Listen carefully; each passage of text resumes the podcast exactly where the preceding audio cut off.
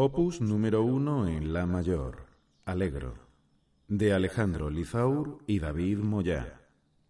Conducen María Diz y Antonio Cruz.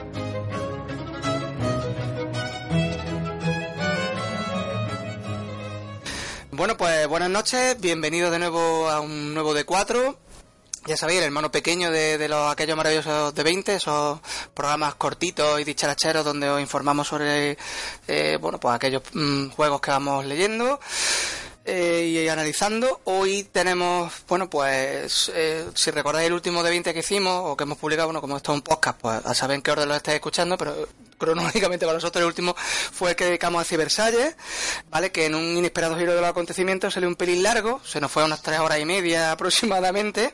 De hecho, ya nos comentó alguien por Twitter que había tardado más en escuchar en programa que en leer el manual pues me parece normal, ¿vale? Porque somos así. Eh, entonces, bueno, las buenas noticias son que hoy solo estamos en la mitad de energúmenos que habitualmente. Solo estamos María y yo, porque uno de los energúmenos está, Rafa está volando, y Alejandro está montando un documental. Luego, si queréis, en el siguiente programa, pues dejar en comentarios sobre, para, para que todos sepamos de qué va el documental eh, que ha hecho Alejandro. Dijo algo de una tarta que venía del futuro y sabía hablar, pero no me ha quedado muy claro exactamente a qué se refería. Lo único que decía, hombre, que siendo la mitad de energúmenos, pues seguramente el programa ocupe la mitad de tiempo, o no, ¿vale? Entonces, bueno, eh, pues el programa de hoy va a ser una entrevista con los, con los autores de Cibersalles. Pensamos en principio hacer la entrevista, meterla en el propio programa, pero ya tres horas y media nos parecía suficiente paliza, así como decía, puedo hacer un programa un poquito aparte para que podáis escucharnos por, por, pues por etapas, digamos. Nos acompañan hoy eh, pues Alejandro Izaur y David Moya Ar o Arquerion. Luego ya le preguntaremos sí, cómo va. Eh, buenas noches. Buenas noches. Muy buenas noches, querida audiencia. Pues nada, David, empezamos por eso. ¿Arquerion o Arquerion? Es Arquerion. Vale. Arquerion, en principio, no lleva, no lleva acento. Vale, ¿De dónde viene? Pues viene derivado de un personaje de una novela que estaba escribiendo en el mundo íbero, que entonces como tenía ascendencias griegas, cambié Argerión, era al principio, y cambié la, la, G por una K, y de ahí quedó Arquerión. Acabó siendo un personaje que usaba en partidas y tal, y al final el Arquerión, Arquerión, Arquerión, pues se quedó Arquerión, perdón, joder, esa Vale. De ahí, de ahí, de ahí viene. Bueno, pues si queréis empezamos un poquito de por, por bueno, porque nos contéis un poco quién sois vosotros, qué tenéis que ver con Cibersalles aparte de haberlo escrito, no sé si ya es mucho tiempo que habéis hecho antes de Cibersalles, hemos estado por ahí un poco cotilleando, sabemos que tenéis un proyectillo anterior y tal, en fin, pues empezáis un poco por contarnos, yo tenía por aquí apuntado un poco, bueno, pues lo que hemos cotilleado en vuestros perfiles de LinkedIn, hemos puesto ¿no? a nuestros esbirros de, a nuestros villarejos particulares a que investiguen sobre vosotros, pero que yo creo que así mejor que la audiencia que pues que lo contéis vosotros mismos un poco pues eso, a qué os dedicáis, que en fin, y demás. ¿Empieza el jefe? Empiezo, empiezo yo entonces. Venga. Bueno, pues yo me dedico a mis cosillas, trabajo en un laboratorio y mmm, llevo muchos años en esto del rol y gracias a Aventuras en la Marca del Este, pues encontré la fuerza y un montón de gente que conseguí engañar para empezar el primer proyecto de rol, ¿vale? Que fue Yerges que es una ambientación steampunk para aventuras en la marca de, del este, ¿no? Este se hizo en el 2014, creo recordar. Eh, eh, empezó allí y bueno, ya en el 2016 salió, salió, salió el libro, ¿vale? Ahí, gracias a uno de los miembros de, del grupo, que éramos nueve en, para hacer Yerges, uh -huh. eh, un compañero de trabajo de, Iker, uno de los miembros, eh, pues conocía, conocía a Alejandro y me dijo, tengo un compañero que, que, ilustra y tal. Y a partir de ahí, pues le conocimos, empezó a ilustrar con nosotros y bueno, por de diversos derroteros del destino, pues eh, como buen friki que es, pues acabamos hablando siempre de cosas de rol y nos metimos en este nuevo proyecto que es, que es ¿no?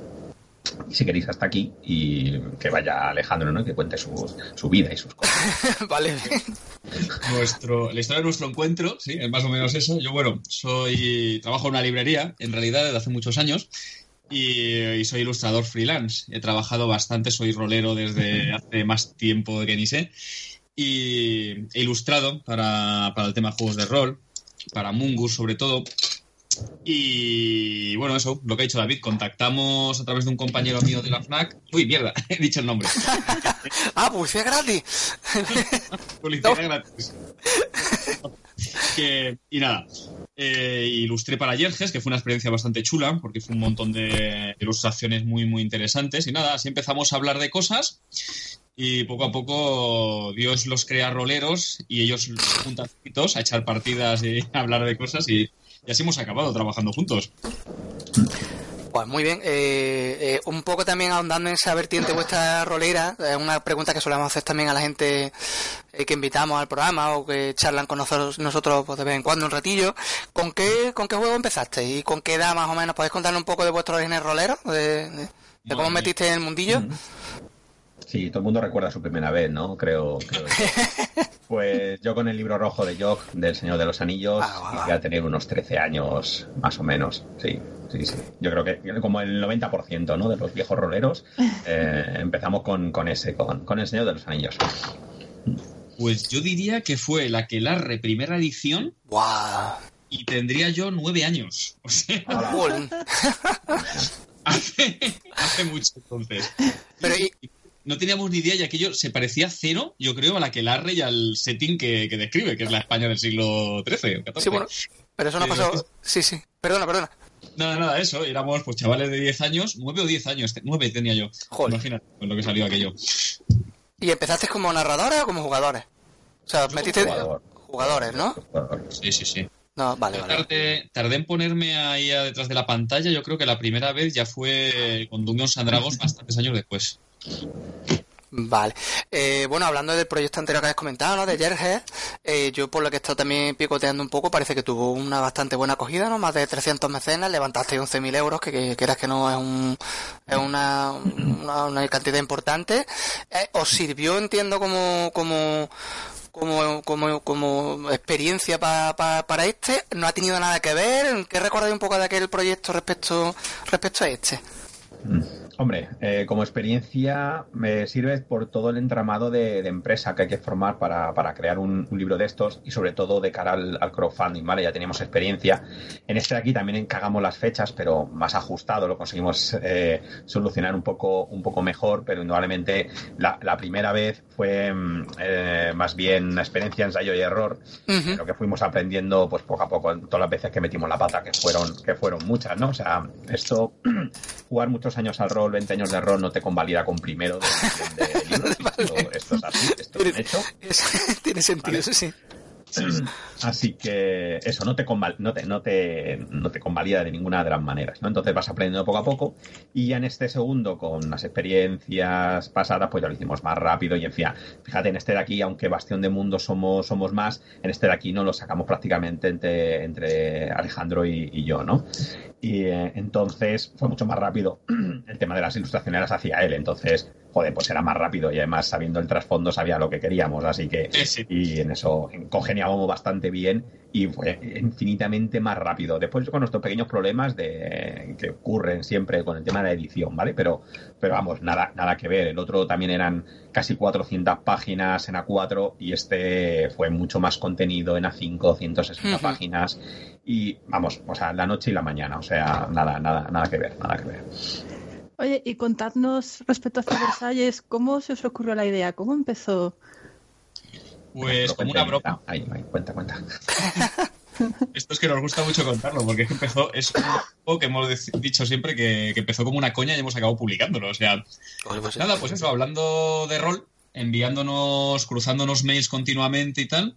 Un día estábamos hablando de, juegos de rol de temática histórica. Ya os ha comentado David que él es muy fan de la historia. Yo también lo soy.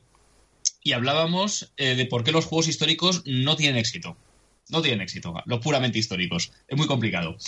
Y pues comentábamos eso de, claro, es que un juego histórico está guay, pero claro, le faltan siempre orcos o magia. sí. Claro, claro, es verdad. No sé por qué. A mí me gustan mucho los juegos históricos puros y tal, pero es verdad que para que funcione necesitas un poco de chicha o material sí, free, ¿no? Sí, es como si hiciera una hamburguesa, pero solamente con la lechuga y el tomate. No falta ahí la carnaca, ¿no? El... Soy vegetariano, por lo tanto, no estoy... pero, bueno, bien. Voy, voy, a unir a los vegetarianos a la, a la amplia gama de colectivos a los que ya he ofendido, entre ellos los cristianos, los peruanos, pero, pero disculpa, me disculpa entonces. Ah, pues ya. Y diciendo eso empezamos a cruzar pues chorradas así de, venga, más apps de estos de históricos. Sí. de todos, recuerdo uno que era eh, Hombres de las Cavernas, prehistórico, Mascatulu. Hostia. ¿Qué más, ¿Qué más salió, David? ¿Te acuerdas? Pues sí, estuvimos hablando de algo de, de, egipcios con alguna otra cosa, no sé. Eh, que fueron, sí, fueron sí. un montón de, de, de Ah, vale, se fue rollo torme, tormenta de mashup, ¿no? Vamos a mezclar. Sí, sí, sí. Pero, pero eran ideas y tampoco. Estábamos simplemente charlando de ello y. Mm. Y en un momento dado salió esto de Versalles con Cyberpunk. Y claro, la cosa fue, espera, espera, espera. Esto Sujétame el cubata. sí. fue como esto. Estábamos de coña, pero esto acaba de hacer clic. Espérate un segundo. Hombre, es que- Versalles. con Claro. Cyberpunk. Claro, es que partiendo nada más que del nombre, el nombre ya es un pelotazo, es Cibersalles, es un, es, es un nombraco, vamos. El nombre salió inmediatamente. Yo creo que cuando tuvimos el nombre nos lo tomamos en serio, ¿no, David? Desde luego, la verdad es que eh, Liza tuvo una idea brutal. O sea, con el nombre, yo no me acuerdo qué chorrada dije, que me dijo, déjame a mí, que tengo una idea. Y dije, bordado, vamos, o sea. ahí. Sí, sí. Es que entraba. eh, un poco de decir chorradas con los nombres, permea un poco el libro. Hay varias de esas tonterías así sueltas, un poco escondidas, pero sí lo de Versalles. En cuanto estuvo el nombre dijimos, espera, esto lo hacemos. Esto hay que hacerlo, ¿no? Ahí, ahí lo vi, ahí lo vi muy claro. O sea, yo quería sacar algo punk, ¿vale? No que sea punk. En este caso, cyberpunk, porque me molaba. Ya había sacado steampunk. Sí, pues tocaba eh, el siguiente steampunk punk. vale. Era un, poco, era un poco la idea. O sea, yo tengo pues como una, una especie de metas, ¿no? De cosas que me gustaría publicar o crear o, o algo que me gustaría jugar y no está todavía y lo, quiero, Ujú. y lo quiero sacar yo, ¿no? Entonces algo, algo punk porque el cyberpunk llevaba ya descatalogado, muerto ya de factoría de ideas pues unos cuantos años y Shadowrun nada de nada. Entonces no había nada ahora propiamente dicho cyberpunk y eh, Liza dijo la época de Versalles y dije, wait a moment, espérate que, que aquí, que aquí hay. Aquí, aquí, aquí hay que mandanga, ¿no? Aquí hay. Y entonces tenéis, y tenéis en la cabeza ya alguna idea del futuro, porque dices que te, pone- te pones metas. Yo sí, claro, que, que pregunta, sí, sí. Yo sé que voy a sacar algo de mechas. O sea, a mí los robots gigantes. Oh. Oh, pues así me la ponen dura, pero no sé yo si por la audiencia quiero. Pero sí, sí, o sea, eso. Egipcios. mucho público, ¿eh? Creo que lo tenemos. Ah, Ostras. Mechas egipcio, ya está. Yo, yo lo veo, ¿eh? Yo, yo lo compro. Yo, yo, yo participo en el crowdfunding también, ¿eh? De- Mechas, Sí, mechas sí, sí. egipcios. Espera que voy a. Sí, sí, sí, sí. Es que lo está apuntando, ¿verdad? Mechanubis, ¿eh? Os dejo ya el nombre gratis, no tenéis que pagarme nada, os cedo los derechos. Mechanubis.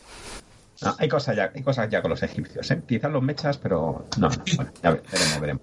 Sí, claro, yo tengo una lista, bueno, tengo una cantidad de carpetas y de archivos de, de ideas de futuros eh, proyectos y tal, bastante larga, pero eso, primero. Eh, Estoy viendo robots gigantes pilotados por gatos egipcios. Ah, pues, bien, bien. Voy, Yo lo veo. Ah, Siempre, es Los datos en internet son muy importantes. sí, Creo que lo Yo- tenemos. yo reconozco que ayer estuve viendo la nueva de Spider-Man, la de animación, y bueno, salió una niña con un mecha de Spider-Man, y oye, ¿Ves? todo el ¿Qué tema... la muy bien, ¿eh? Yo me vengo encantado. ¿eh? Es una peli que he disfrutado desde el minuto cero hasta el minuto noventa y tantos que dura. La animación, todo, es, muy- es una peli muy muy muy disfrutona. Te lo pasas muy bien viéndola. Está muy chula, muy chula. Una pelicómic muy, muy chula. Yo como Sí, sí, fan sí. de... Iba echando pestes y salía ahí encantadísimo. Que va, yo, yo incluso le- he salido recomendándosela a mi familia que no son nada fan de Spider-Man ni de los cómics. He dicho, tenés que ir a verla porque es una gozada de peli. Te lo pasas muy bien con ella. ¿eh? Yo suelo decirle a la gente que es mi, mi peli favorita superhéroes y todavía no la he visto. Joder, pues, pues. Sí, sí, sí. Digo, Sí, ya, sí. Solamente con el tráiler ya es mi peli favorita de superhéroes. Pues te, te lo compro y cuando lo veas, ya, pues mira, ya, eh, y así muchachos, como los programas se nos van a tres horas y media, ¿eh? empezamos a, hablar un poco de, de películas de... Pero vamos, que si queréis, cuando la terminéis, hacemos otro de cuatro hablando de Spiderman, que yo sin problema. Luis, Luis 01 aprueba. Ah, Yo prueba creo esto, que ¿eh? la, que la veo mañana. Pues Así que voy a ir a verla. te la vas a pasar muy bien, ¿eh? Ya te digo que... Bueno, eh, volviendo un poco aquí, reencarrilando, es que falta Alex, que el que no suele meter en vereda, saca la vara y empieza... Ruche, ruche, no, pero voy a tener que hacerlo yo, yo mismo. Eh, ¿cómo fue el tema del crowdfunding de, de Quiero decir, eh, por un lado, el proceso desde que se inicia la idea hasta que lo veis ya, digamos, fundado, por así decirlo, ¿cuánto tiempo llevó? ¿Hubo algún momento ahí de incertidumbre? Decía, esto sale, no sale. Por lo que he visto, en general triplicaste un poco la cantidad que pedíais, que era una cantidad, hombre, discretita, eran 1500, pero vamos, en fin. Mm, eh, y se vendieron más de 300, hubo más de 300 mecenas. Eh, ¿Cómo lo habéis llevado? Porque también es verdad que parece que últimamente, ¿no? Como que hay muchos proyectos de, crowdfunding eh, y como que sacar la cabeza a destacar no, no, no, no parece fácil últimamente, ¿no? Sí, estoy, estoy de acuerdo. Ahora mismo, aunque salen bastantes cosas, es, es, complicado.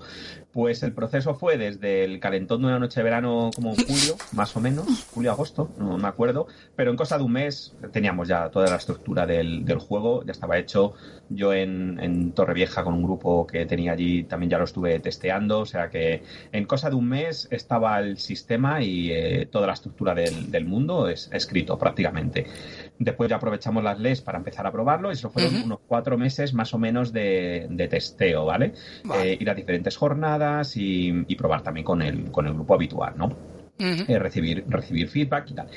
Y como había varias, había varios crowdfundings en el, momento, decidimos esperar un, un, poquito y al final comenzamos en enero, aunque no eran fechas muy adecuadas para mi gusto, porque pues está la famosa cuesta de enero, la de Dios en, en, las compras navideñas, pero una cosa interesante es que el crowdfunding iba a terminar ya para febrero, entonces mm, el cobro iba a ser en, a finales de febrero, ¿no? Cuando te lo hacen, cuando termina. Daba tiempo a cobrar una nómina, ¿no? Para poder recuperarte de la... Ahí, ahí está. El objetivo de Cybersalles, como pensamos que era un proyecto pequeño, eh, lo hicimos también con unas ideas eh, también contenidas, ¿vale? Nuestra primera idea era hacer unos 200 ejemplares más o menos y pedir bastante poco dinero y que lo del juego fueran unas 100 páginas. ¿Qué pasa? Que eso se fue al traste cuando se financió en las primeras 24 horas. Eh, es que se financió en el primer día. Em, entonces, a partir de ahí, la gente empezaba a pedir más cosas. Empezamos a meter Strisboal. Eh, el, objetivo era que cuando se financiara, dejar un par de días y terminar la campaña. Pero ¿qué pasó? La gente pedía más y pedía más y pedía más. Más Diversalles, más Diversalles. Y a pesar de eso, tuvimos que alargar más de lo que pensábamos, porque eso era a lo mejor eh, empresarialmente no fue una idea muy inteligente cortarlo antes, antes de tiempo, pero eh, queríamos que no se nos fuera de madre porque precisamente lo teníamos casi, casi terminado. Entonces, eh, eso requería más tiempo y entregar más, más tarde y crear recompensas que no estaban creadas y que iba a suponer más, más retrasos. Entonces, hay un momento en que yo creo que... David, perdona un momento ahí, una, eso es una duda que yo siempre tengo como, como, como mecenas de proyectos. ¿No da la sensación a veces de que se crean extracoal Mm, un poco por presión popular. ¿Eso ha pasado o habéis sentido como diciendo la gente, mm, esto no lo tenía yo pensado, no lo tengo muy claro? Y eso no puede acabar fastidiando. Quiero decir, por ejemplo, le ha pasado a Chaosu y la propia Chaosu ha tenido que echar para atrás eh, algunos crowdfunding porque empezaron a comprometer, yo qué sé, camisetas, bailes eróticos de Sandy Peterson y luego Sandy dijo que él no bailaba eróticamente. Eh, completamente, sí, sí, sí, sí. La teoría dice que tú tienes que llegar al crowdfunding con todos los deberes hechos. Mm. Entonces tienes que llegar con todos presupuestos ya prácticamente firmados, con todas tus expectativas, con a tanto este trigoal, este trigoal, eh, etcétera, etcétera, etcétera. Entonces, esa es la teoría que funciona sobre, sobre el papel. Después todo aquí te van surgiendo, te van surgiendo cosas en nuestro caso yo no tenía pensado, o no teníamos pensado, Street más, más allá de los dos primeros, que a lo mejor era conseguir tapadura y alguna, y alguna cosa más, ¿vale? Pero después sabemos también como mecenas que tú sigues pidiendo más cosas por tu dinero. Y dice, oye, pues vais a estar ganando tanto más. Dice, ya, pero es que el objetivo era, era este. Por eso eh, nosotros decidimos cortarlo antes de tiempo. Lo podíamos haber dejado lo mejor mal y haber vendido más, más libros, pero es que de 200 hemos tenido que imprimir 500. Entonces ya se nos empezaba a ir de ese pequeño proyecto em, contenido, eh, se nos iba, se nos iba ya completamente. Entonces, eh, por eso decidimos cortarlo un poco, un poco antes. Digo, a lo mejor no fue la, estrategia empresarial más inteligente porque habíamos vendido más libros, pero la verdad es que se han vendido bastante bien y nos quedan muy pocos libros. O sea, de esos 500, mm, creo que quedan como 30 o así. O sea que... Muy bien. Oye, y desde que ha salido el juego, eh, supongo que ya habréis recibido bastante feedback, tanto de los mecenas como de jugadores a los que les hayan dirigido el juego. ¿Cómo está mm. siendo? ¿Qué comentarios habéis recibido? Bastante positivos, en realidad, sí. Sí, yo esto, yo soy poco habitual de las redes sociales, así que esto me lo pasa, me lo pasa David. es verdad, es verdad. Soy un poco ermitaño digital. Pero sí, sí, los comentarios están siendo bastante buenos. No sé, yo siempre le digo a David que, todavía no tenemos ningún troll. O por lo menos él me lo está ocultando. Si no me lo creo, es imposible. No somos suficientemente famosos, yo creo. Para... todavía no hemos pasado esa barrera. Eh. Vale, vale. Pero sí, la gente está bastante contenta, lo cual, pues mira, te llena de orgullo, ¿no? Asusta un poco también, porque cuando todo el feedback es bueno, es imposible que todo sea, bueno. Quizás eh, dicen, pues no le vamos a decir nada, para poner esto de aquí no, no, no pongo nada, ¿no? O yo, yo qué sé, uno puso, pues me ha llegado el, libro mal, con una página doblada, algo así. Hombre, digo, hombre, digo, hizo hasta un vídeo, dije, pero a ver, escríbenos a la editorial y dinos, oye, ha llegado esto mal, no a los cuatro vientos de decir, oye, que, joder, em, comprobamos los libros, pero no los 400 que enviamos. sí, sí. O sea, a ver, joder, alguno puede salir mal, ¿no? Que la imprenta pues no es perfecta, entonces, pero bueno, aparte eso de ahí, eh, todos los vídeos, partidas, comentarios de la gente, hasta ahora son buenos. Así que ya os digo que asusta, asusta un poco. Por mi parte. Vale. Siempre eh, podéis contratar algún troll para sentiros ahí. Como Estaba pensando en serio, ¿sabes? Pues se podía haber hecho mejor. a trolear, y decir todas las cosas que yo sé que están mal hechas. Claro, claro. Sí, sí, podéis poner muchos cibes, muchos cibes, pero no he visto el implante de Mr. Stud, ¿eh? Eso me ha dejado muy decepcionado. Ya, ese era obligatorio, la verdad. Sí, sí, sí. Bueno, para pa, un futuro módulo, o sea, lo que te digo, alguna en eso precisamente a comentaros. Eh, dado que el, proyecto está funcionando, pues por lo que está diciendo muy bien, está recibiendo eh, buenas críticas, buena, buen feedback. Eh, por lo que dice, tiene 800.000 carpetas. ¿Tenéis previsto sacar más material? en el propio manual vosotros mismos habláis en una parte de él de que, bueno, de que esto es un poco unas pinceladas de trazo para, para, para situar a la gente en el y dejáis muchas puertas abiertas. Yo creo que hay mucho espacio, tanto entiendo la intención de que, bueno, pues los propios jugadores y narradores que, han comprado el juego lo rellenen con sus propias ideas, como yo entiendo para que vosotros tengáis espacio para, ¿no? para, para sacar más cosas. ¿Tenéis pensado más adelante sacar algo más? Pues sí, completamente de acuerdo. Em, hemos dejado hueco efectivamente para que los jugadores y, narradores, los metres, eh, metre, em, hagan también su propia composición de, de ¿no? La idea que nosotros eso esbozamos, les sugerimos y que ellos también amplíen un, poco, ¿vale? O sea, creemos que damos suficiente información para desarrollarlo de todas maneras. Sí, sí, sí.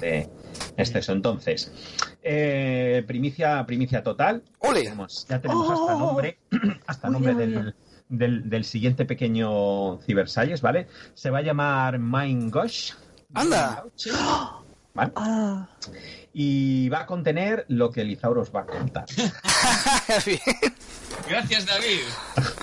Eh, bueno, teníamos pensado eh, sacar. Bueno, tenemos muchas ideas, como ya hemos dicho, hay mucho material para proyectos gordos, medianos. Esto va a ser una especie de, proyecto más pequeño que Cybersalles, un, un, suplemento que en un principio nombre provisional Companion se ha convertido en, en y va a contener pues material de juego adicional como pueden ser tres aventuras eh, independientes pero posible, o sea, mm, para hilar como en forma de campaña, eh, y reglas eh, nuevas que no cupieron o no se nos ocurrieron en su momento para el básico, para pues para redondear un poquito más la experiencia Cybersalles. No sé hasta cuánto puedo contar, David, la verdad. Pues ya, sigo yo. Por ejemplo, vehículos, reglas de reglas de duelo, em, escala socialmente también.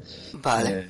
¿Qué más cosas había? Por supuesto, mm, armas nuevas y equipo, eh, monstruos, mm, obligatorio. Sí, cualquier, cualquier, mm, juego que yo me pedido Punk, si saca un manual y no hay nuevas implantes, no hay nuevas armas, no... Y Magic Packs, todo mejora con... Ahí, exactamente, con ninjas. Habrá ninjas. Bien, bien, bien. Eh, efectivamente, aunque damos ya en el, en el, básico bastante información, ¿no? Para crearte todo el equipo Cyberpunk que te puedas imaginar, pero claro, eh, vamos a ponerlo más en papel, ¿no? ¿Queréis más? Pues venga, más, alguna cosa más. Y bueno, ya te digo que va a ser una cosa pequeña. ¿Cuánto habíamos quedado más o menos, David?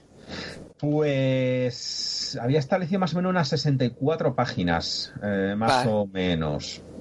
Sí, sí, sí, creo que sería más o menos lo, adecuado. Hmm. como hagáis con nosotros con los programas, acabaréis sacando un manual el doble de grande que el primero. Ya sabéis que Cibersize eran 100 páginas y han sido 160 que sí. sí. Mm. Oye, y por cierto, eh, últimamente se sacan pocos juegos, eh, vamos a llamarle genéricos, ¿no? De que, sino que se tienden más a juegos con ambientaciones muy concretas, para partidas muy específicas. ¿Pensáis que esto es así y que es el futuro? Mm. Bueno, yo tengo sobre eso una cierta opinión, sí que es verdad. Los genéricos tradicionalmente tampoco han sido en el rol exitazos, dejando aparte el GURP, supongo que es el ejemplo, el ejemplo más clásico que te puedo imaginar.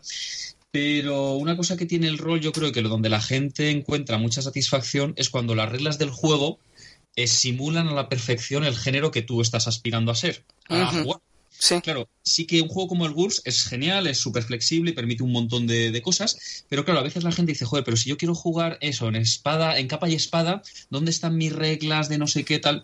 Lo que hace un genérico es sacar más manuales, como hace el GURPS, que tiene sí. claro, cuando un juego yo creo que es perfecto bueno, perfecto, o lo más perfecto posible es cuando eso, cuando simula su género, el que quiera aspirar, ya sea ciencia ficción, eh, western, tal, a través de sus reglas de una manera como muy específica. Yo soy muy fan de los juegos de ese tipo, mm, los de ambientación muy concreta. Creo que darse precisamente es reforzar por la creatividad cuando te pones esos límites. Y creo que vamos a asistir a eso, a una, cosa muy. a un auge de juegos muy específicos. Viene un poco, me parece, a partir de los juegos indie. Sí.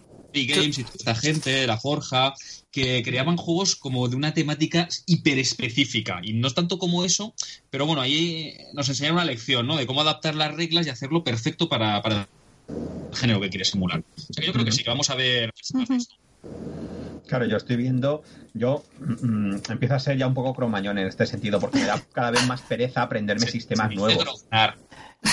Bueno, Coincido contigo totalmente. ¿eh? Entonces, claro, si me estás ofreciendo un sistema para cada nuevo juego, dices, joder, digo, sé que a veces. Por eso, por ejemplo, Savage me, me, gusta porque sé que voy a tomar. O sea, Savage es muy específico, ¿vale? Tiene ambientaciones de todo tipo, pero no funciona al 100% eh, para, para todo, ¿vale? O sea, si tú buscas eh, el divertido, rápido y salvaje y tal, pues no vale para todas las ambientaciones, ¿no? Aunque des muchas ambientaciones que tengan esa, esas claves, ¿no? iniciales, pues ahí sí que funciona. Pero Em, los indies, por ejemplo, que ha dicho que ha dicho Alejandro, al final el PBTA estaba saliendo para un montón de, juegos, por ejemplo, que era así muy muy indie, ¿no? Muy sí. tal, ya sí, sí, sí. la sopa, o sea que mmm, no sé yo, no sabía yo qué de, no sabía yo qué deciros, ¿eh? no sé, yo, yo, creo que está todavía al 50%. Hombre, yo, yo, es verdad que los últimos, digamos, pelotazos a nivel de ventas de, pues, siempre tenéis franquicias como de ID, ¿no? Que es como fantasía un poco más genérico y tal, pero sí que es cierto que yo creo que coincide un poco con lo que ha dicho antes eh, Alejandro, ¿no?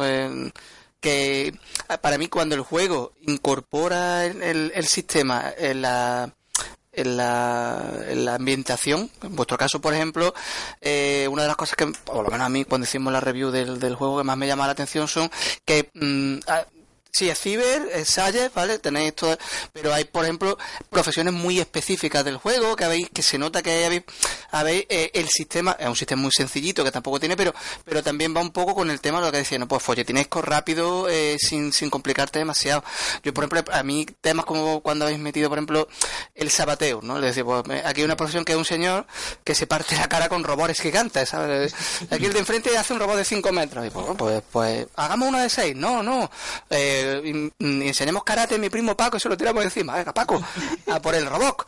Y eh, eh, yo creo que, que, eso eh, creo que es la gran la gran base de los juegos, un poco, yo lo llamo juegos de nicho, es decir, este juego va de esto, a diferencia de D&D en el que tú te puedes inventar mundo y no sé cuánto, o el GURPS, que tienes materiales, este juego está muy bien implementado con su sistema y yo creo que eso ayuda mucho a que a, que, y también yo creo que un poco a nivel editorial y igual me corréis vosotros que sí que tenéis experiencia a nivel de publicación. Yo tengo experiencia a nivel de compra más de la que según me más de la que debería y según mis estanterías también eh, pero eh, no te creas yo comprando por ejemplo veo que tiendo a eso también últimamente que me voy a juegos súper específicos de cosas que me interesan mucho no me voy a manuales muy generales yo tengo la sensación. Por ahí.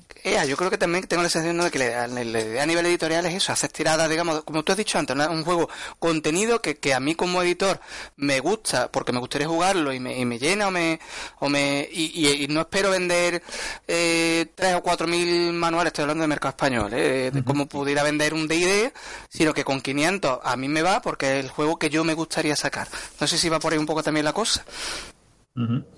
Pues el, caso es que eh, concretamente el sistema de Cybersalles partía de un sistema, un sistema genérico. Lo que pasa que lo hemos adaptado en esta parte de aquí, el de sí rápido. Si quitamos la parte de Cybertech, Biotech, Infotech, eh, prácticamente queda un sistema genérico para cualquier otra cosa. De hecho, tengo pensado utilizarlo para, para, otras, para otras cosas, pero con esa profundización. Es como Modifius, que ha utilizado el 2 de 20 hasta en la sopa. Lo está haciendo en Star Trek, en Conan y en todo lo que se planta delante de la cara. Entonces, ha cogido su sistema básico, ¿no? Y lo ha especificado a, cada, a cada juego. Y le está yendo muy bien, vamos, creo yo. Sí, no, están petando. Sí, sí, no se puede quejar de, a nivel editorial. Eh, otra cosa eh, otra que incluso habéis comentado vosotros antes, partiendo del, del nombre del juego Cybersalles, una de las cosas más que a mí que nos ha gustado más, que nos ha llamado más la atención es la cantidad de juegos de palabras que hay dentro del manual lo que decía, me parece que le he dicho antes Alejandro, que como huevos de Pascua, si tú vas leyendo con, cierto interés, vas encontrando referencias, guiños, y ahí también se ve mucho ¿no? el, cariño y el detalle de que, se pone en el juego, ¿no? Es decir, no es que yo haya cogido un sistema y me haya puesto yo un poco y vaya... Eso es... igual que Cyberside surgió un poco de en plan tormenta de ideas, eh, eso ya venía, se, se ocurrió sobre la marcha, a mí me ha llamado, por ejemplo, el tema de los jacobinos. A mí me ha enamorado el concepto jacobino. A mí me ha enamorado. El hombre de la máscara de iridio. son cosas que, que me. Pues, ya digo, partiendo del, del, del, propio nombre del juego, que, que, es un. No sé, a nivel. Se, se debería estudiar el, vuestra referencia en el de mercadotecnia, ¿no? En la empresa de marketing. Mire, ¿cómo nombrar un. hacer un branding de producto? Mire usted lo que han hecho estos muchachos con Cyberside. Se tomaban una cerveza, estaban por allí y sacaron un nombre vamos, que vende solo. La verdad es que Elizaur ha sido, ha sido un crack. ¿eh? O sea, todas las referencias, todas las buenas de aquí son, son ideas suyas. O sea, que ojo, cuente él. ¿Tenemos, alguna muy buena tuya, David, que todavía no hemos puesto? ¿Puedo hablar de Robespierre? ¡Oh! Bueno, puedes, puedes hablar. Pues. esperar a las siguientes publicaciones. Vale, vale. Robespierre llegará. oh my gosh. La verdad es que mm, creo que una de las gracias del juego y por lo que ha sido tan divertido escribirlo y hacerlo ha sido porque tampoco nos tomábamos demasiado en serio. Como empezó como una broma, esta idea ha seguido mm, un poco siendo el motor del asunto todo el rato. Y cada vez que se nos ocurría alguna cosa, oye, ¿por qué no existen los, los jacobinos de la Revolución Francesa, pero son hackers y se llaman así? Y luego su logo lo hacemos como el de Anonymous, pero vestido de poca. Pues venga, vamos. Sí, era una cosa así. Empezó como una broma y vale que al final se ha publicado y le tenemos mucho cariño y va en serio en realidad. Pero sí, ese, ese espíritu un poco burlón sí que ha estado siempre ahí. Y algunas de las referencias más bestias, pues vale, que sí que es verdad que no han acabado en el juego, pero sí que ha habido mucho de esto. A mí lo que me alucinaba era lo bien que encajaba. O sea, es que parecía eh, eh, diseñado específicamente para, esto, para que encajara todo. Sí, sí, gana, gana, muchísimo el manual con esas referencias y esos chistes. Sí, yo creo que un poco de ligereza en el, en la temática y en el setting, pues siempre ayuda. Ahora que se lo comenté a David más de una vez, que el rol parece que tiende últimamente a los temas un poco más, más oscurillos, más dramáticos, un poco tomarse demasiado en serio. Pues juegos, tampoco digo de humor, pero que tengan humor, por ello que sé, eso son cosas que a la gente le gusta leer. Y como os habéis fijado en ello precisamente por, porque llama la atención. Sí, bueno, de hecho, perdón, no, no, termina. Vamos, es una cosa simplemente que lo que yo como, como últimamente, como decía antes, como señor mayor que ya leo más que juego, que yo te compro mucho manual pero juego muy poco, es una de las cosas eh, que, se agradece, ¿no? Cuando un manual está escrito, como has dicho tú, ¿eh? eh no tienes que ser súper serio y súper profundo para que tu juego se, se juegue, sino cuando se escribe un manual, pues con ese poquito de sentido del humor, eh, yo recuerdo cuando otro juego que me llamó mucho la atención por, por, por ese tipo de cosas fue Valpurgis, que fue uno de los que reseñamos antes, y va un poco también en ese sentido, un manual que da gusto leerlo, me pasa mucho con el vuestro. Ese tipo de detalles, de encontrarte referencias, de encontrarte juegos de palabras, anima mucho a que tú leas el juego, a que te, a que te, a que te guste, a que te metas en, en materia. Es, eso, ¿eh? yo creo que el, humor siempre ayuda a, eh, como dices tú, hasta, hasta, cierto punto, ¿no? hasta que no, hasta no hasta la parodia, pero sí que ayuda mucho a, y, no quita, o no parece que es verdad que como que hay una cierta, ¿no? De, no, no, es que mi juego es súper serio, esto es muy, eh, puede también echar un poco para atrás al, al lector medio, al jugador medio. Sí. Pues desde luego, Valpurgis, que además me escuché él también, que os quedasteis también a gusto, ¿eh? De, sí, sí. De, tal ahí con Víctor Conde y eso de ahí. Yo soy muy fan de, de Valpurgis además y con Lizaur también probamos la primera, una de las primeras aventuras, indudablemente la de las momias. Evidentemente. Pero yo Blácula, Blácula Cyborg, eh, le di una, una puntilla. Y eso me pareció un, me pareció un básico casi perfecto, o sea, con sus cosas, ¿vale? El tema de la maquetación y todo eso podía haber mejorado, creo que, creo que bastante, pero la base del juego me pareció muy buena, muy buena. De hecho, yo me lo estaba leyendo en PDF y antes de que nos enviaran a los mecenas los libros, yo ya estaba jugando a, mm a, Valpurgis. O sea que eso fue lo bueno, que cogí, me lo leí y dije, hostia, vamos a jugar ya. Es que esto se puede jugar ya. Eso es así. Sí, a mí me, recordó a Keeper mientras estaba leyendo Cybersalles porque fue un manual con el que me partí de risa leyéndolo. entonces es de agradecer todos esos guiños porque el, eh, se lee muy bien, es muy fácil de leer y cuando te das cuenta ya te lo has acabado.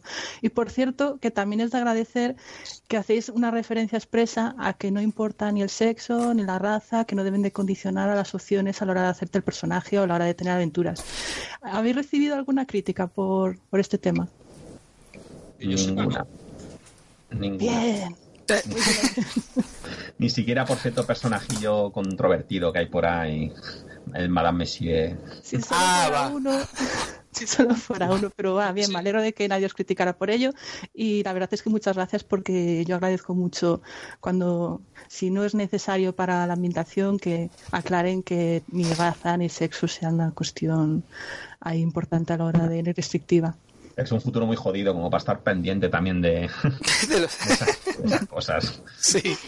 Pero sí que es verdad que ese tema tampoco queríamos hacer ningún comentario social porque el juego no va de esto, pero sí ya normalizar ciertas cosas y decir eso que vamos a ver, estamos eh, hablando de un futuro posapocalíptico donde han habido manipulación genética, modificación corporal y hablamos del futuro. Así que, pues dentro de la distopía que es, tener ese puntito de utopía de decir, pues en este futuro mm, el tema de la raza es irrelevante, el tema del género y de identidad sexual, etcétera, no tiene, no tiene importancia y no acarrea ninguna connotación negativa, pues nos pareció, nos pareció necesario, en realidad. Una distopía utópica. Sí, por lo menos que tenga ese puntito. Muy bien, respecto, habéis comentado también antes al tema de que, bueno, ya mismo habrá un, una vez de la, exclusión, de que habrá un, un nuevo, ¿cómo se llama? Companion. al... Sí, sí, sí, el Companion, el compañerito. sí. Nos quedamos también hablando con nosotros en, el programa, eh, cuando estuvimos comentando el juego. Eh, eh, comentáis únicamente, parece que la, que la única arqueología supervivientes ¿no? o, grandes potencias son, eh, son precisamente Cibersalles y, y ¿no? Nos quedó la duda de, ¿está pensado, o si se puede decir, ¿hay algún otro elemento en otro sitio que pueda competir con ellas? ¿Tenéis algo, algo pensado? ¿Se ha limitado un poco a eso? ¿Qué hacemos, la vida? Ah, eh, a ver. Podéis pasar la cabra, ¿eh? No hace falta que. No, no. El, mundo de Cibersalles es más grande. Vale. Hasta ahora se conoce Cibersalles y la Reismar, pero seguro que hay algo más, más allá de, las montañas. Ahí puedo leer, ¿no? Yo puedo dar mucha información que sepáis que, o sea, hay material sobre esto y está pensado y hay, hay sorpresas en ese sentido. O sea, que no os equivocáis. Vale, vale. Hay más bastiones de civilización, por decirlo de alguna manera, más allá de Cibersalles. Y, con otra temática. algo, hay que. Intentaremos ah. seguir. Bueno, es que te digo, esto ya, eh, ya es contar mucho, ¿eh? Pero, son, bastiones con otras temáticas o manteniendo el cyberpunk, porque eso la verdad es que os puede dar mucho juego por ahí. Ah, amiga, eso, de eso se trata. Ah. Digamos que queremos mantener la estructura de Cibersalles, es decir, montar ese, ese conglomerado de lo histórico con, o con la ciencia ficción, pero utilizando otras culturas y tal vez otros otras vías tecnológicas. Y hasta aquí puedo ver. Venga, va, a ver, sí, sí, sí. bastante la hemos apretado ya. Porque todas estas cosas van en un planning, ¿no? Hay que ver si Mangosh, a ver qué tal, qué tal funciona. Sí. Un pequeño suplemento y después ya el siguiente. Va, que también está ahí en ciernes. Por cierto que ponéis, que siempre, es algo que me gusta muchísimo, que haya en los manuales, que ponéis muchas referencias en plan bibliografía, filmografía, ¿no? Para ambientar, que es una cosa que me encanta. Eh, aunque tenéis muchas, si tuvierais que escoger tres películas o series que para que alguien se viera y entrar rápido en la ambientación, ¿cuáles escogeríais? Quizá, bueno, los, los tres mosqueteros y Neuromante. O sea, eso sería lo básico. Básico, ¿no? Básico completamente. Yo diría Neuromante también, porque un poco, aparte de ser como una de las obras seminales ¿no? del, del Cyberpunk, creo que tiene la estructura perfecta para este tipo de, de, juegos Cyberpunk, que es un poco pues el tema de los, los desarraigados luchando por tener misiones y escalar socialmente y tal. Así que Neuromante seguro. Yo, los tres mosqueteros también, claro, pero sobre todo, eso he dicho muchas veces David, a mí me gustan las amistades peligrosas. Ah. Creo, que es el, creo que es el libro y películas, por dos que yo sepa, películas perfectas, que, porque el tema que tienen, pero son una, una misión maravillosa de, de, influencia política, social, emocional. O sea, es una novela de espionaje con, una temática más romántica, pero se plantea el amor como y el sexo como si fueran eso, una misión encubierta. creo que eso es cibersalles absolutamente. Y una tercera, no sabría, no sabría decirte, la verdad. Sí, sí, la, tenemos, la tenemos clara. Alita, Ángel de Combate. Va, bien, va, vale, vale, También es buena referencia ese, sí. ¿Correcto, Liza, o no? Correcto, correcto. Yo añadiría, porque el tema de las casas y la intriga y todo eso, sí que es verdad que... Es, ¿Eh? Y pensé que ibas a decir Dune. Has quitado de la boca, Es la que iba a decir. El tema de las casas, la intriga política, yo creo que uno, igual que el Cyberpunk tienes que ir ahí a morir a, Neuromante, con este tema de alta política y tal, uno va a morir a Dune. Y, es un, y ese fue también un referente importante, sí. Muy bien. Pues eh, respecto al sistema que hemos comentado antes un poco, el de, el de, ser rápido, que además por lo que decís tenéis planes para, bueno, pues para, para utilizarlo también. ¿O habéis pasado en otros sistemas mm, parecidos? ¿O habéis inspirado? ¿Es completamente, ha salido de, digamos, de vuestras mentes pensantes? ¿O, ¿O, había algo similar que os haya, que os haya mm, servido un poco de, de inspiración, de trampolín, de base? Pues mira, sí, yo te cuento la historia rápidamente. Eh, hay, un, hay una aventura autoconclusiva que se llama Despertares, si no me equivoco. Mm. Eh, ahora lo publicaba no solo Rol, pero antes lo publicaba 314 eh, Games o algo así, creo, creo recordar, no me acuerdo. El caso es que hice una partida para gente no, no jugona y el sistema era demasiado, mm, eso así, estaba tocado por, por encima, no te decían el sistema completo. Entonces tuve que inventarme inventarme un poco el, sistema, ¿no? Para aclararles un poco unas cosas. Eh, lo dejé en tres, en tres características, he tirado los dados de seis, porque dije todo el mundo tiene dados de seis. Cosas sencillas, ¿no? Entonces, esa fue una primera, una primera base para este sistema y después más adelante eh, hice una partida de la película de, Deliverance, eh, ahí cómo se llama en, castellano, eh, la de Bar Reynolds y... Los paletos americanos que secuestran a los campistas. Sí, eso. Ah, vale. Deliverance, Yo creo que no se tradujo esa, me parece, ¿no? está en bueno, no, no me acuerdo, no me acuerdo. Google. Eso estoy haciendo ahora mismo. sigue, sigue, perdona, que yo le pregunto a Google mientras. Ah, vale, vale. En, entonces. Defensa. Defensa en España. Defensa, es verdad, eso, defensa, ¿ves? Sabía que tenía yo un nombre. Y después de ver la película, bueno, de rever la película, eh, dije, jo, yo voy a hacer una partida de esto. ¿Qué sistema utilizo? Digo, pues un sistema para época, para época actual, para gente no jugona, y volví a tirar desde el sistema. Y cuando estuvimos hablando de Cybersalles, le dije a, Liza, le dije, yo tengo un sistema, creo que puede ir bien, porque es, es rápido, es bastante concreto. O sea, después en los testeos lo pulí, lo pulí bastante, bastante más, ¿no? Antes el sistema de dados era diferente, sumabas una cosa, tirabas otra, pero bueno, básicamente era lo mismo, ¿vale? Solamente tres atributos y las habilidades dependen de cada atributo y San se acabó. Eh, tirar de uno a tres dados de seis porque mm, era más sencillo, ¿no? Y todo el mundo tiene unos cuantos dados de seis en, en casa y se podía haber complicado mucho más, se podía haber hecho más tirando hacia el rollo Cyberpunk 2020, pero algo rápido, que funcionara en mesa y que, mm, y que eso, que fuera sobre todo ágil, que era lo que buscábamos y que no nos pararnos en 200.000 tiradas y tal, funcionaba para un manual pequeño, porque si un manual pequeño explicamos, mm, yo qué sé, 50, 60 páginas de ambientación y metemos 150 de reglas, mm, no, o sea, no. No, claro, claro. o sea, ya, no, era diametralmente opuesto al concepto que, tenía, ¿no? Como, como editor de, sacar eh, eh Entonces ahí encajó, encajó muy bien. ¿Vale? De ahí, pues ahí es la génesis del, sistema de 6 rápido. Eh, pues ahí, ahí, de ahí viene. Muy bien.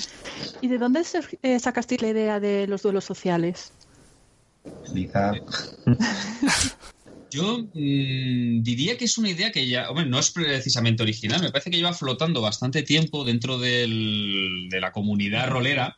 Así que siempre fue una cosa que nos pareció que era necesaria. Porque, claro, estamos hablando de un juego, como hemos dicho, inspirado por cosas como las amistades peligrosas. Es necesario que, que el dejar en ridículo a alguien exacto, sea tan, tan jodido y tan peligroso como enfrentarte con una espada. Y la gente se lo tiene que pensar antes de hablar con según quién. Así que eso estaba desde el principio, teníamos esa idea. Y no, no sabría decirte un referente claro, que te diga ahora mismo así. Me parece el Burning Wheel tenía. es uno de los que se suele se suele referenciar con un sistema de combate social así muy complejo, aunque es demasiado complejo en mi opinión.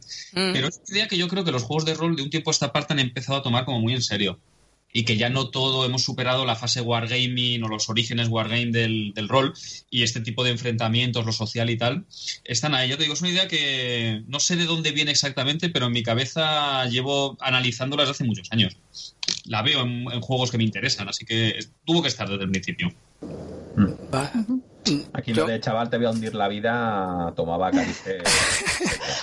sí, yo me recuerdo cuando estaba viendo esa parte mucho a la, escena de Cirano de Bergerac donde él está en el teatro, ¿no? Y le, hunde, y le, vamos, le hunde la vida al, tipo que le llama Arizón, ¿no?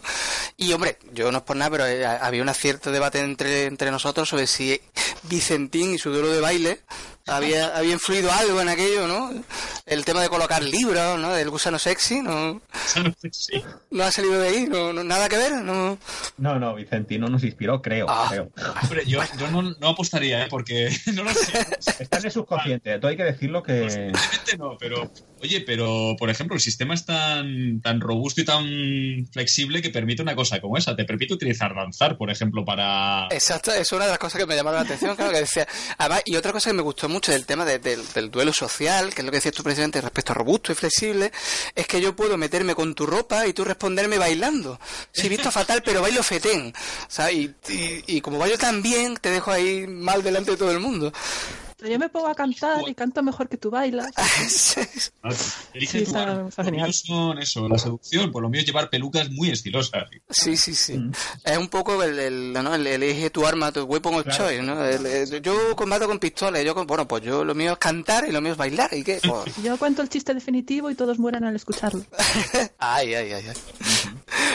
Bueno, eh, yo creo que ya vamos un poco sin. Eh, por, una vez en la vida parece que sí que vamos a, hacer un programa realmente relativamente decente en, en, cuanto a duración. Eh, sí que antes de. Bueno, eso digo ahora, pero a lo mejor a las 12 me estáis diciendo que tenéis sueños, que tenéis hijos, que en fin, ese tipo de cosas, pero yo creo que sí. Eh, otra cosa que también nos interesaba también es. Habéis dicho que habéis hecho bastante beta testing. Eh, sabes que a los roleros nos encanta contar anécdotas. Pues yo recuerdo que el personaje mío que se subió a la de un dragón y luego se casó con él y fueron tuvieron hijos elfos y ese tipo de cosas. ¿Qué anécdotas os recordáis de, la parte de beta testing del juego? Cuando vosotros habéis dirigido a otra gente, ¿con qué os habéis quedado? ¿Qué os ha llamado la atención? Ya puede ser por gracioso, por, por, por, por en fin, por, porque idea interesante, porque os ha, hecho algún eh, clic en la cabeza y os ha ayudado a, darle la vuelta a algo. Bueno, yo no me voy a quedar con algo en concreto, porque tampoco he hecho menos que David, eso es verdad, de, de playtesting, pero sí que es verdad, eh, voy a, concretamente me gustó mucho cuando estuvimos en las jornadas el año pasado, fue en, Bayuca, las jornadas de capa y espada en, Generación X, que haciendo la partida con un, grupo de gente estupenda, por cierto, que mm, no tanto una cosa en concreto, sino esa sensación que uno tiene, que supongo que cuando es máster la tiene, pero cuando eres el creador del juego la tienes más, de decir, jamás en la vida habría pensado que esto ocurriera. Pero claro, y la aventura la había escrito yo, pero las reglas las conocía. Pero de pronto empezó la gente a hacer unas cosas que yo decía, pero ¿de dónde han salido estas ideas? O sea, yo soy totalmente contrario al Railoading en las aventuras, es verdad, hay que dejarlas abiertas y tal, no sé qué. Pero más o menos tienes una idea de decir, la gente sensata va a ir por esto. Por aquí, sí. No, en cuenta es que los jugadores son sensatas, si no se dedicarían a otra cosa. Correcto. Así que, sí, sí, la gente haciendo unas cosas que rápidamente, afortunadamente el juego, como he dicho, es muy robusto, muy flexible el sistema y te permite improvisar. Y bueno, yo tuve que improvisar, yo creo que el 90% de las tiradas. Porque cuando uno de los personajes dice, pues agujereo la pared, salgo al exterior de una arqueología que está colgando a 300 metros sobre el suelo y me dedico a ir por la pared con mis eh, implantes de ventosa a la de la reina y con un oso de, de láser abro una tal y pensaba. Madre mía. Hago esto. Por cierto, hola Nizael, que bueno, y- me están escuchando. Y nada, pues ese tipo de cosas dices, qué maravilla, ¿eh? Que, que el rol es el mejor hobby del mundo por cosas como esta, creo yo. Es cierto, es cierto. A mí, por ejemplo, me gustó mucho la creación de los primeros personajes, ¿vale?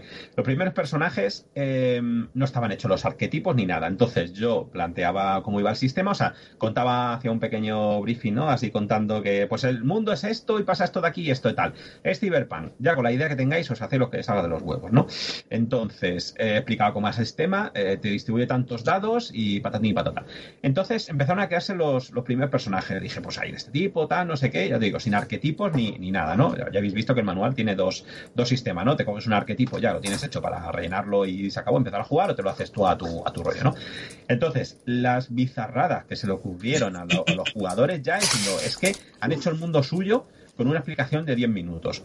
¿Vale? Entonces, recuerdo uno en concreto eh, que ya puso su nombre fantástico, se llamó 4THO2, creo, algo así, que era como era como Atos, era, un- era una marioneta y se llamaba Atos, pero escrito en números y letras y tal, que dije, tú vas a ir al libro, pero de cabeza.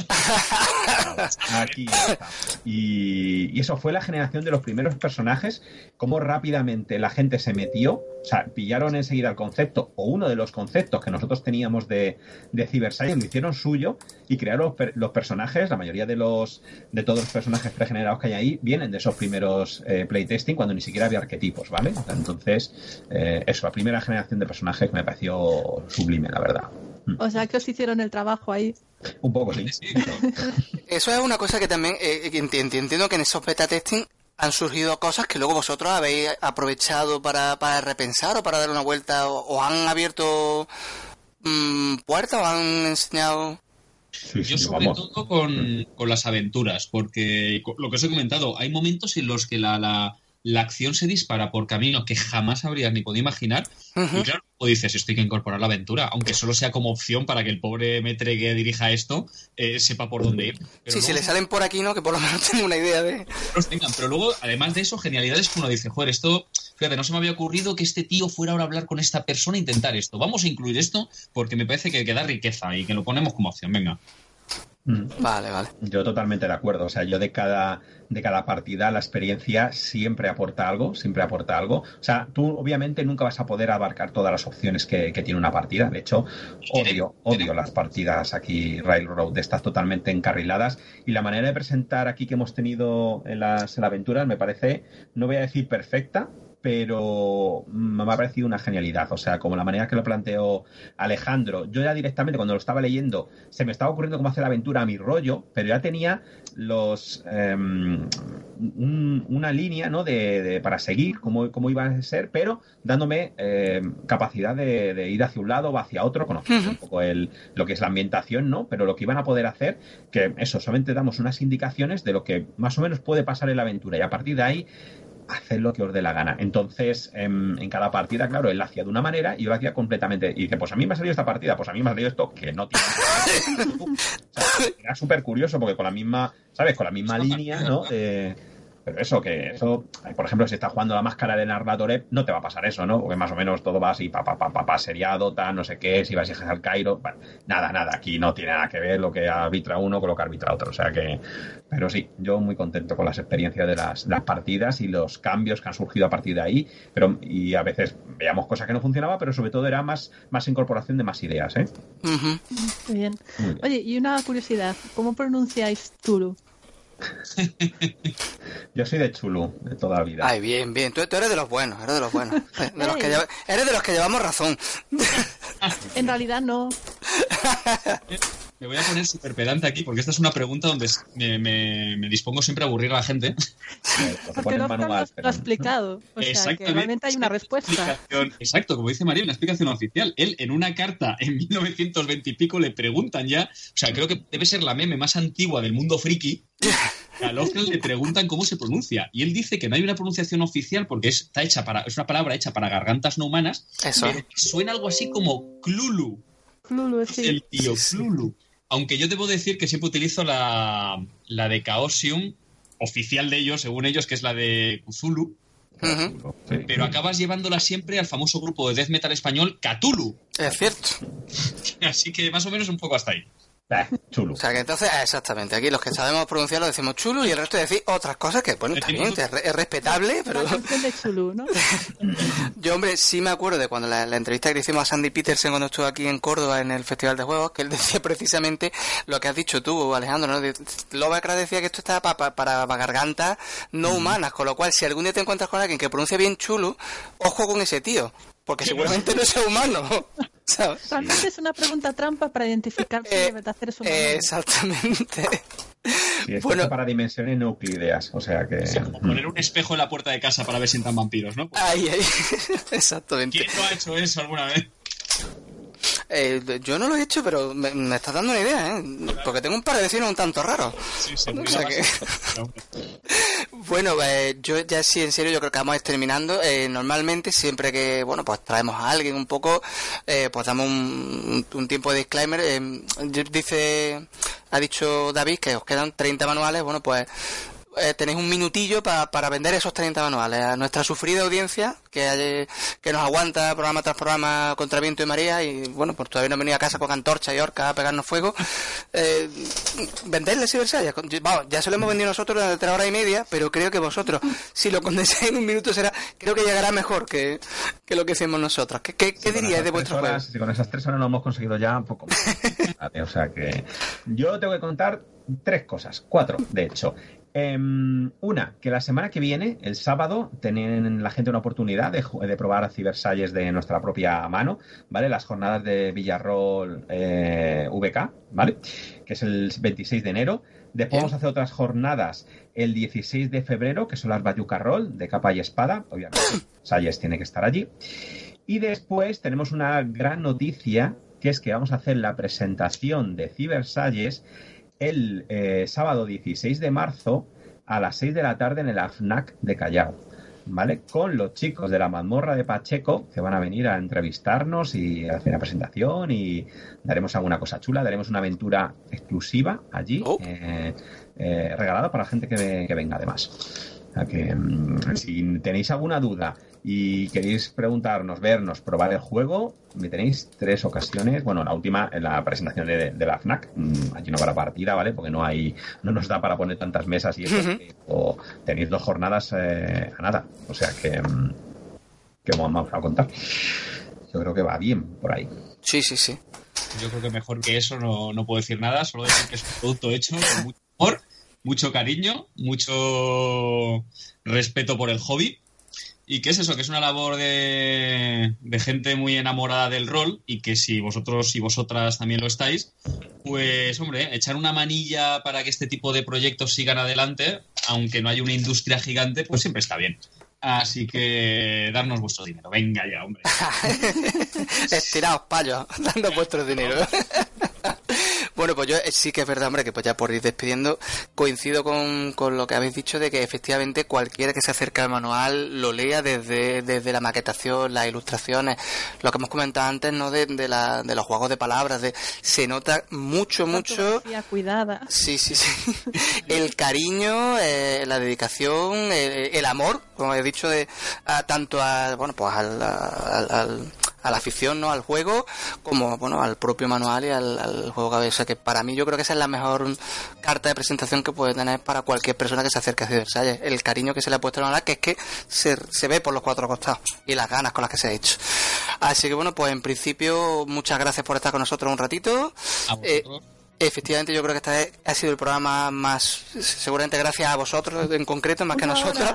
Sí, más, eh, eh, lo dicho, muchísimas gracias. Eh, cuando acabéis de ver Spiderman todos, podemos hacer otro de cuatro hablando de Spiderman, no hay ningún problema, estáis invitados siempre que queráis a, participar en el programa. Y lo dicho, esperamos que, que vendáis esos 30 manuales para que tenga que hacer una reimpresión de otros 500, que el siguiente que el siguiente, en fin, el siguiente suplemento que habéis planteado, pues vaya también muy bien. Y bueno, pues nos veremos por la jornada. Espero conoceros en persona alguna jornada y que me diráis una aventura de esas tan emocionantes que vienen a molar o una nueva que no conozca. A punto. Pues, pues muchas gracias, Antonio, María. Eh, muchas gracias por dejarnos este, este pequeño espacio ¿no? con, con, vosotros y ha sido un auténtico placer estar aquí. A vosotros. Y saludos a los compañeros que no están, por cierto. Vale, vale.